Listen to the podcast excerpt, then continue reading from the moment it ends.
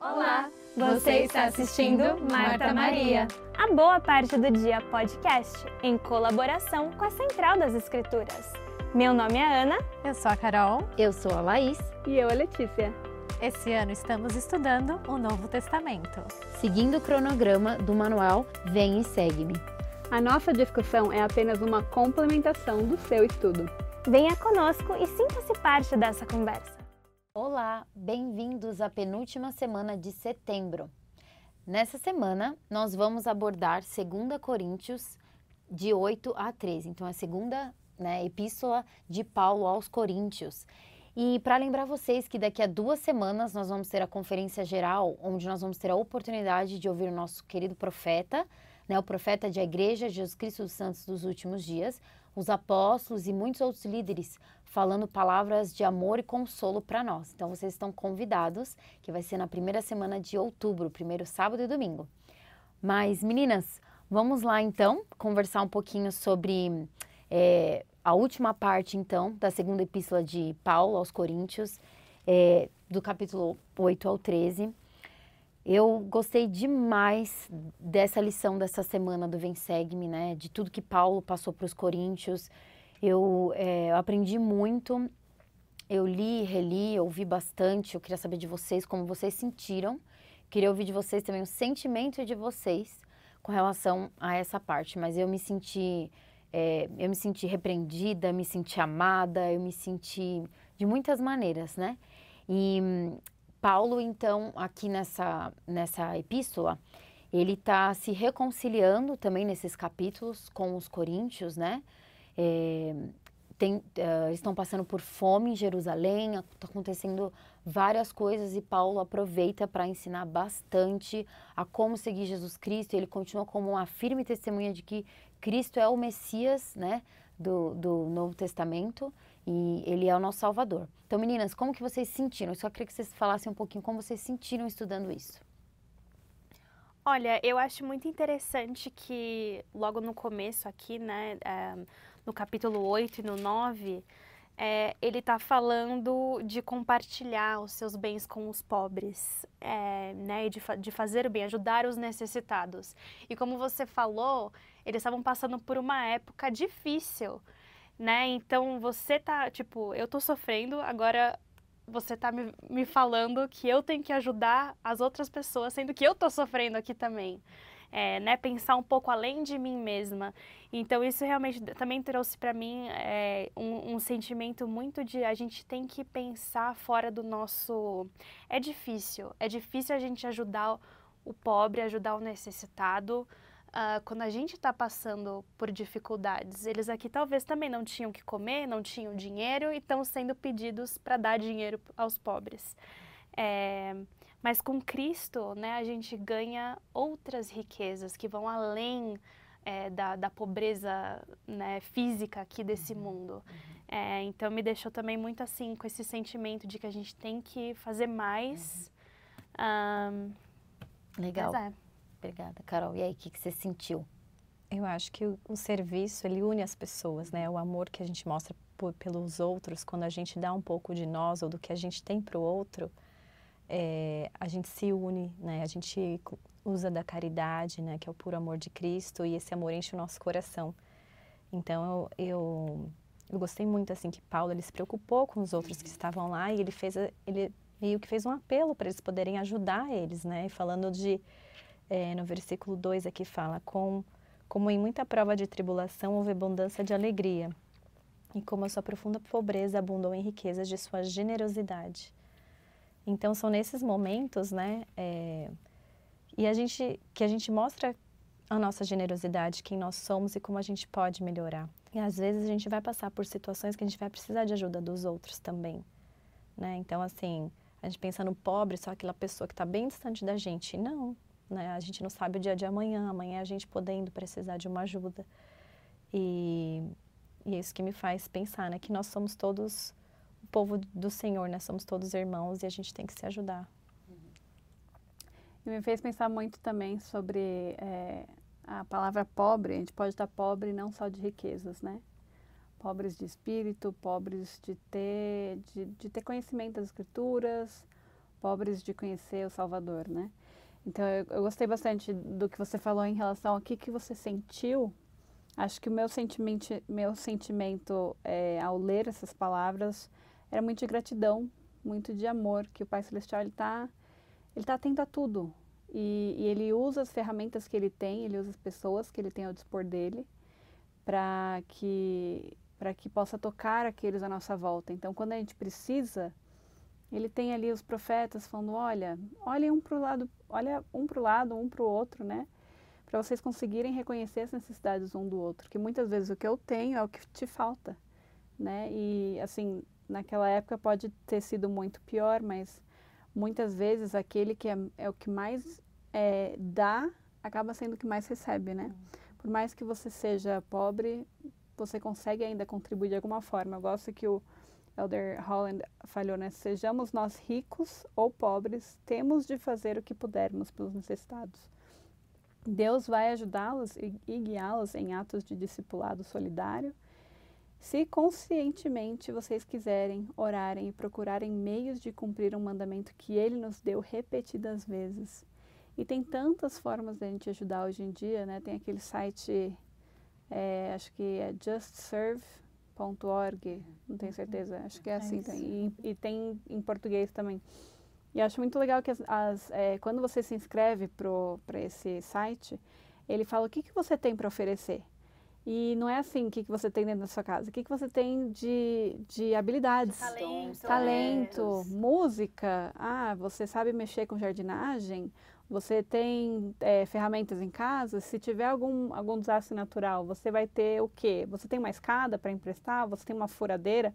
Coisas assim, totalmente aleatórias.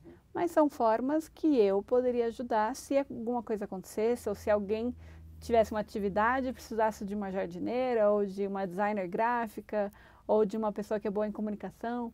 Então, achei legal que, assim, ele, ele pergunta tudo sobre você porque você pode ajudar nas pequenas coisas, assim como nas grandes também.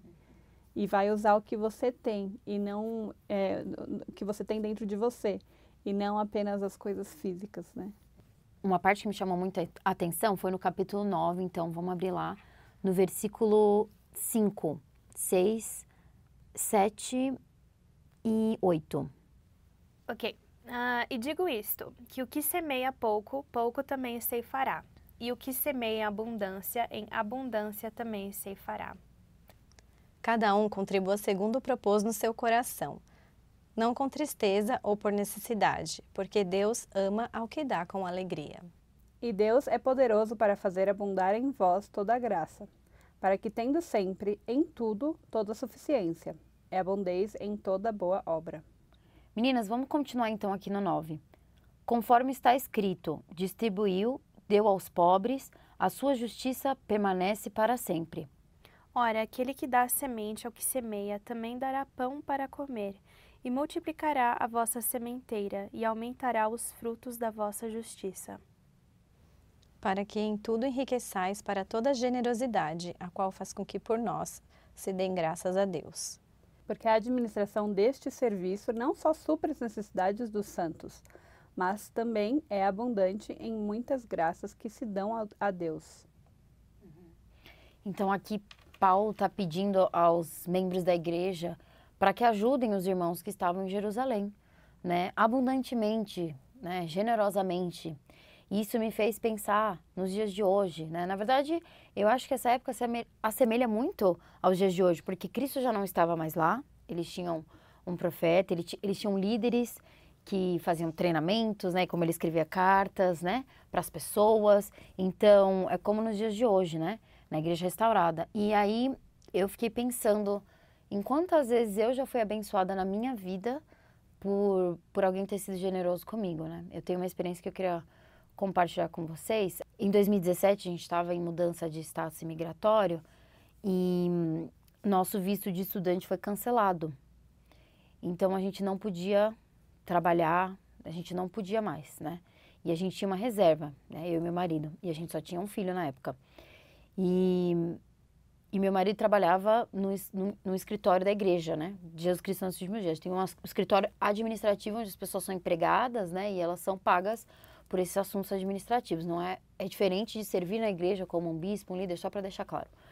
E ele trabalhava e ele decidiu então sair, mas para ele não perder a, a posição dele, a vaga dele na empresa, ele ia ser, fazer como um, um serviço voluntário. Então ele continuou na posição dele, mas ele ficou servindo como, como missionário. Ele até tinha uma plaquetinha. Isso acho que foram, se eu não me engano, foram três, quatro meses. E a gente tinha uma reserva, né?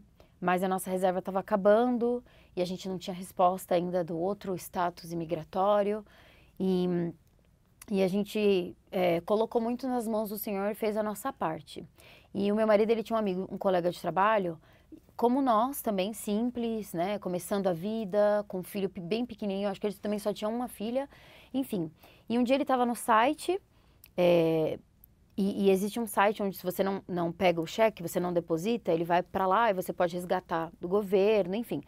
E ele contou para Arthur que ele e a esposa dele sempre oravam para saber quem que eles podiam ajudar. E, e ele descobriu que ele tinha um dinheiro lá, se eu não me engano eram mil dólares.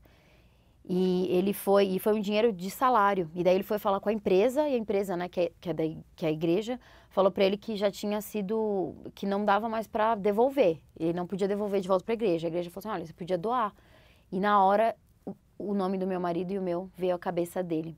E ele chegou em casa, ele comentou com a esposa, eles ficaram muito felizes e eles deram esse dinheiro para gente. Então eu nunca vou esquecer desse ato generoso e eles deram com alegria. E isso abençoou muito a nossa vida, né? Pra gente foi um, e realmente é um dinheirão. Nos ajudou muito, né? Em compras é, de comida, enfim, tudo. E a gente viu que realmente o Senhor, Ele nos abençoa, né? É, quando a gente... Tô mega emotiva, mas quando a gente procura fazer, a gente não é perfeito, a gente tem nossos defeitos, muitos, mas nisso a gente estava assim, buscando, sabe? Fazer isso, a gente queria ter tudo direitinho e, e a gente recebeu esse presente que foi até aniversário dele um dia desses aí e eu até mandei uma mensagem lembrando disso de lá de 2017 quando ele abençoou nossa vida.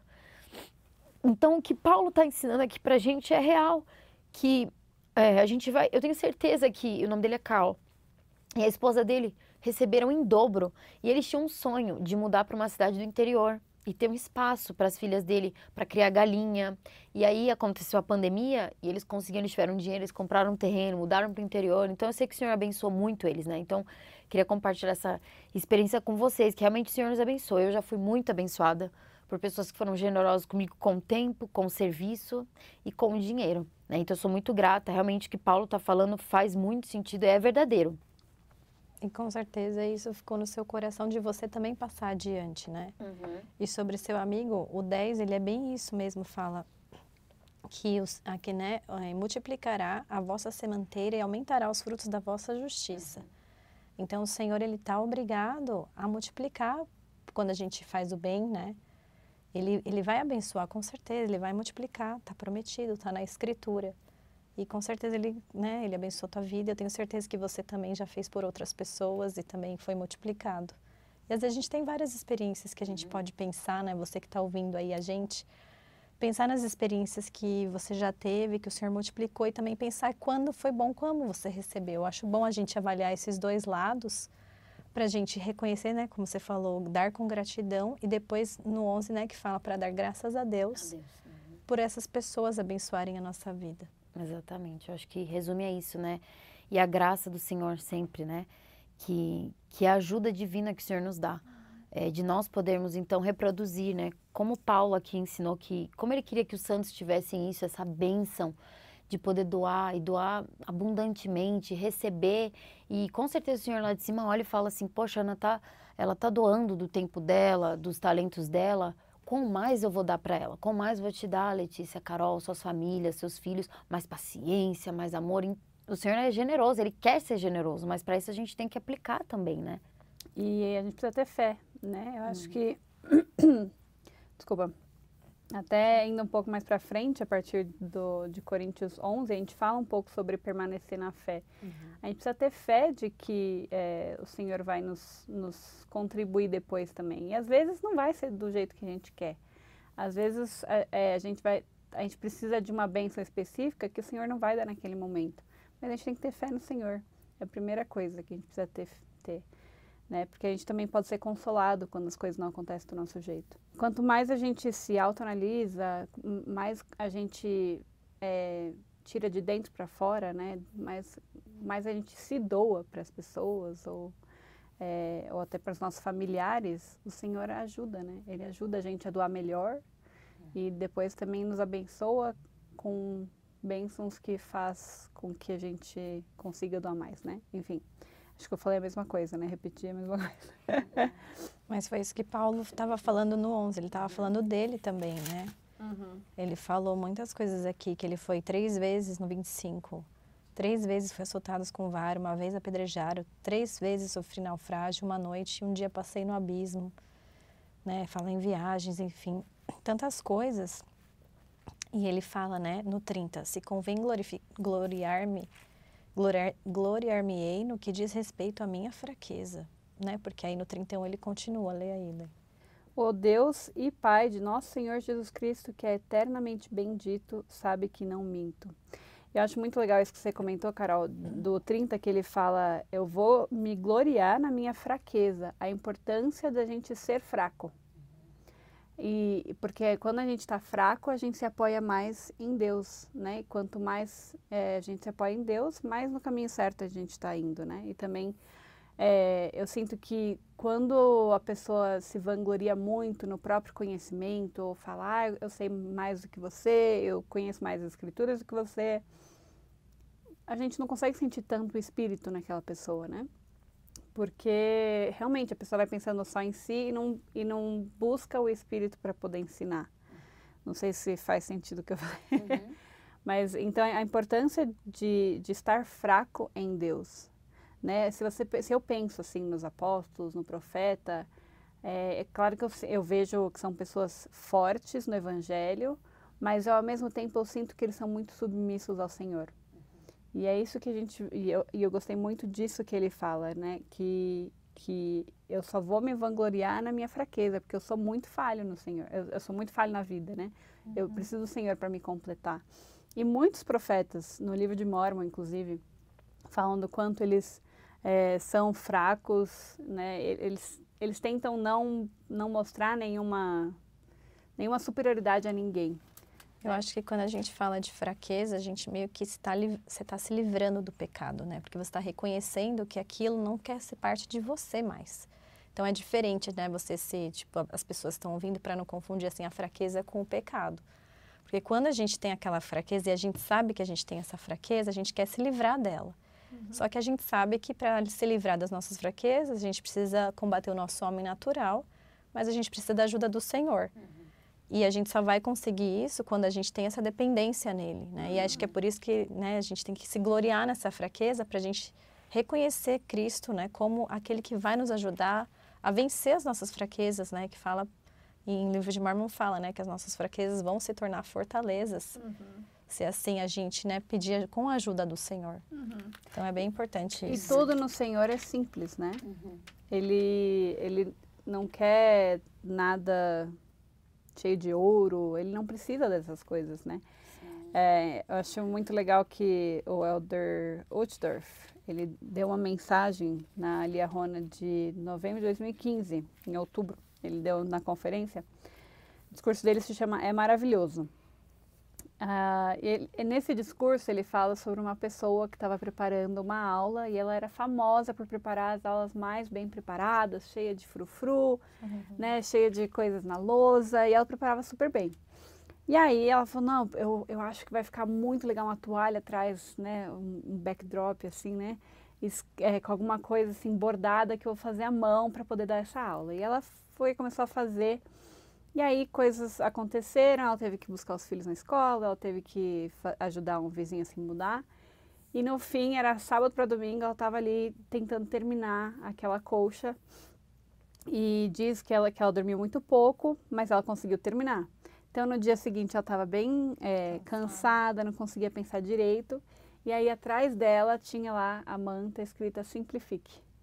então, achei muito legal essa, né? Ela fez tudo certo, tentou fazer tudo certo, mas a mensagem principal da aula simplifique, ela não tinha agido nele, né?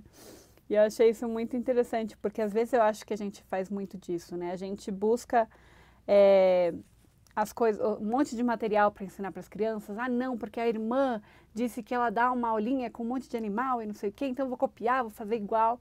Mas para você isso às vezes não funciona e às vezes a gente leva mais dor de cabeça, mais trabalho para a gente preparar essas coisas e não sai do jeito que a gente quer. A gente se frustra. Uhum e sendo que ela podia só virar para os filhos e falar, olha, essa é assim que aconteceu e eles vão entender igual. Né? Então, muitas vezes a gente precisa simplificar. Simplificar o evangelho, simplificar o jeito que a gente aprende e ensina. Não, eu acho que simplificar também vale em outros aspectos da nossa vida, né? A gente tem que simplificar a nossa vida. Porque eu acho que, é, eu lembro no livro de Mormon, é, Neff fala que o Senhor deleita, eu acho, é, é, em coisas simples, né? E eu fico pensando, simples, para mim, tipo, no modo de viver, eu penso assim, talvez eu morando numa casa, num campo, sabe, onde tem animais, sem distração, porque o Senhor, às vezes, quando a gente complica a nossa vida, a gente está com tanta coisa na cabeça, a gente quer fazer tanta coisa, que a gente acaba não conseguindo ouvir a voz do Senhor na, na nossa vida. Quando as coisas estão simples, quando a gente foca só em ler as escrituras, a gente tira um pouco do ruído, né, da música, do celular, da... vamos simplificar. Precisa ler as escrituras tipo com um super vídeo, com é legal e essas coisas ajudam, mas às vezes não é não é isso. O Senhor quer que a gente escuta, a gente aprende, a gente muda pelo espírito que a gente sente. E se a gente complica muito, eu acho que acaba tirando um pouco desse, dessa conexão assim com, com o Pai Celestial. Uhum. É, não, pode ir. A esposa do Elder Holland falou recentemente, né? É, ela faleceu, né? Mas tem um discurso dela que ela fala sobre simplificar e ela fala simplificar nas roupas, simplificar na casa, né? Às vezes a gente quer trabalhar para comprar aquele carro lindo, né? É, aquela casa maravilhosa. E aí a gente tá, quer sempre conquistar, né? E a gente esquece de simplificar a nossa vida. E isso é muito legal, porque a gente vive nesse mundo capitalista que a gente quer conquistar as coisas, a gente quer o melhor, né? E é um, é um, é um lembrete para a gente balancear. Foco, né? Onde está o, tá o nosso foco. É verdade. O Paulo, eu acho que ele fala muito disso também, porque ali ele, ele não é que ele está tentando provar, mas ele está explicando aos coríntios é, porque começaram a chegar novos líderes, né? Assim, é, pregando outras coisas, com roupas, né? Com tecidos mais chiques e ele sempre muito simples. Tudo que ele fazia era para se auto, para se sustentar. Ele até menciona que na Macedônia eles é, ajudavam ele financeiramente, mas em outras áreas não. Então ele estava falando que que o objetivo dele era pregar sobre Cristo, tanto que ele fala que ele é um preso de Cristo, né? Por quê? Porque o desejo dele de fazer o que Cristo queria, que, né, é, seguir o caminho de Jesus Cristo, o que ele queria, o tornava preso, né? Ele fala nas escrituras, assim como Cristo também fez a vontade do Senhor. Então ele era um homem muito simples, ele está explicando aqui, ele fala, não quero me vangloriar, mas eu tenho conhecimento, né? Eu conheço muito, eles conhecem? Eu também conheço. É, e ele também fala que no capítulo 12, ele fala assim, lá no 2: Conheço um homem em Cristo que há 14 anos, se no corpo não sei, se fora do corpo não sei, Deus o sabe, foi arrebatado ao terceiro céu. Então, ele está dizendo aqui, na verdade é ele. Ele fala em terceira pessoa porque ele não quer se vangloriar. Mas foi ele que ele esteve é, na, na glória celestial. E sei que tal homem, no, te, no 3, e sei que tal homem, se no corpo, se fora do corpo não sei, Deus o sabe, foi arrebatado ao paraíso e ouviu palavras inef inefáveis, que ao homem não é lícito falar. De alguém assim me gloriarei eu, mas de mim mesmo não me gloriarei, senão nas minhas fraquezas. Porque se quiser gloriar-me, não serei nécio, porque direi a verdade, mas deix deixo isto para que ninguém cuide de mim, mas do que em mim vê ou de mim ouve.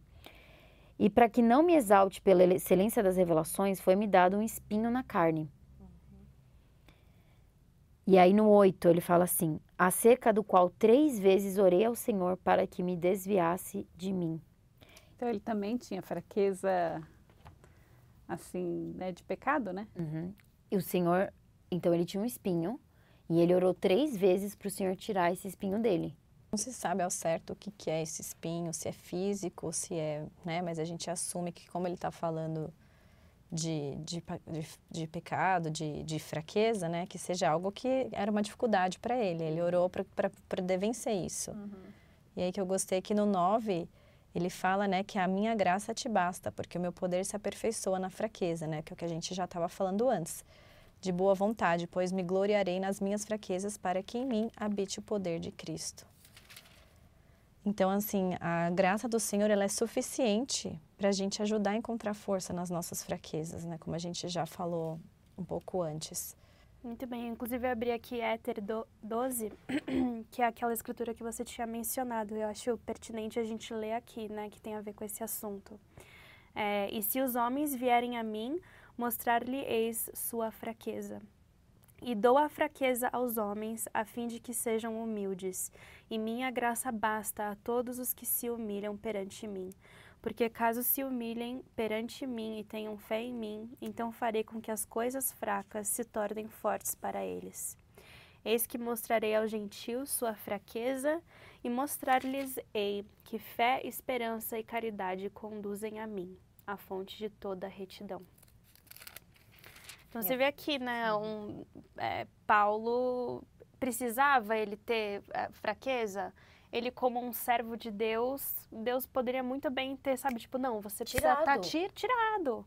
É, é, realmente, nossa, vou aliviar, ele já está fazendo um monte de coisa difícil para mim, vou... E ele estava na prisão quando ele escrevia essa carta, uhum. né? Ele estava sofrendo uhum. ali e ele estava, não, gente, ó, eu estou uhum. defendendo, eu estou aqui, mas eu ainda estou defendendo ah. ele, porque Deus é o maior de todos, e ele vai nos tirar da prisão. Uhum. Então ele tinha fé ainda que ele ia sair de lá, porque ele sabia do poder de Deus para poder tirar essas fraquezas dele, né? É um gigante espiritual, né? Eu gostei bastante no capítulo 12, que está falando sobre a graça também, o dom da graça, né? No versículo 9, quando é, Paulo então havia orado três vezes e o Senhor respondeu assim para ele e disse-me: A minha graça te basta. E aí eu fiquei pensando na questão da graça, né? Ao meu ver, ao meu entender, como Paulo só falou direto nisso, ao meu entender, o Senhor não tirou esse espinho da carne dele, porque ele diz que a graça dele já bastava, porque o meu poder se aperfeiçoa na fraqueza. Então, por ele ainda ter aquele espinho, ele, ele ia sempre procurar o Senhor e ali ia se manifestar o poder, porque mesmo tendo espinho, a graça do Senhor, que é aquela ajuda divina, o dom da graça, ia bastar, ele ia conseguir é, conviver com aquele espinho, mas com a ajuda do Senhor, né? com a graça que bastava para ele. Então, mais nada, meio que assim, a minha graça te basta, mas nada você necessita. A minha graça é suficiente para você conseguir é, sobrepujar, conviver com esse espinho da carne. Então tem essas duas vertentes, né? Tem às vezes tem fraquezas que às vezes a gente tem que conviver que demora anos para a gente conseguir sobrepujar uma fraqueza, né? E enfim, às vezes até coisas físicas que a pessoa nunca vai vai perder nessa vida, né? Então é, mas há, há, coisas que, como a Ana leu em Éter, que o Senhor vai se tornar uma fortaleza, né? Que essa graça, ela vai fazer com que a minha fraqueza seja uma fortaleza, que eu seja a melhor pessoa dentro da minha fraqueza, né? Que até aquele a outra escritura que também complementa. Por isso que o livro de Mormon é maravilhoso, que ele complementa muito a Bíblia, que fala que o nosso desejo, né? Depois que a gente sempre se aproximar do Senhor, a gente vai perder o o desejo de fazer o mal, né? E, praticar e sim, mal. praticar o mal, e sim de fazer o bem continua, continuamente.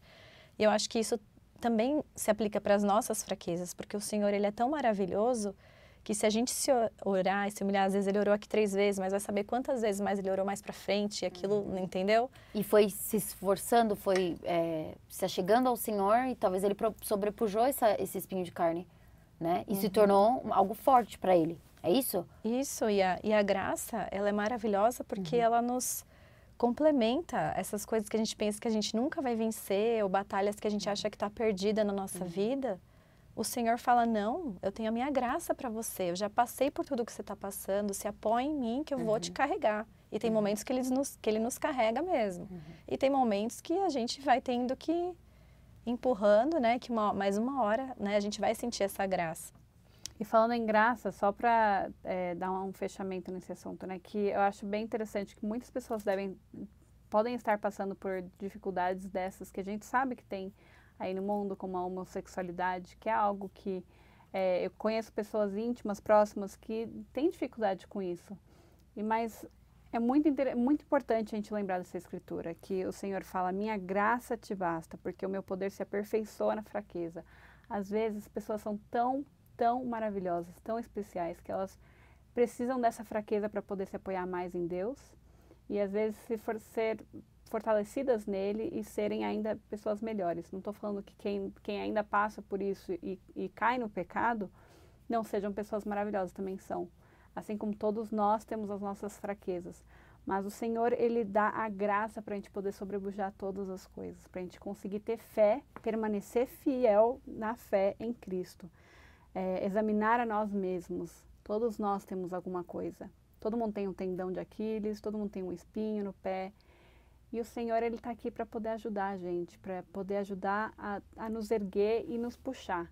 Eu penso muito naquela imagem que, que Cristo ele está com a mão para baixo, né, na água, pegando é, Paulo, Pedro. Pedro. Cristo está com a mão para baixo, pegando a mão de Pedro. A gente basta a gente poder é, agarrar a mão de Cristo também. Uhum. Muito obrigada, meninas. Foi muito bom aqui essa nossa conversa, nossa discussão e esses conhecimentos que nós adquirimos, né? Muito obrigada a você também que está aqui assistindo e ouvindo. Comenta conosco as suas experiências em ser generosos, em receber generosidade. É, examine a si mesmo. Né? Fica aqui o convite para você usar a graça do Senhor, para todos nós. Que vocês tenham uma boa semana e, por favor, contem para nós todas as coisas que vocês estiverem pensando aí, tá bom? Tchau, tchau. Obrigada. Muito obrigada por estar aqui. Se você gostou do nosso conteúdo, deixe um like, um comentário e se inscreva no nosso canal. Nosso podcast também está disponível no Spotify e Apple Podcast. Se você quer ficar mais ligado ainda no nosso conteúdo, nos siga no Instagram, em arroba Marta Maria Podcast.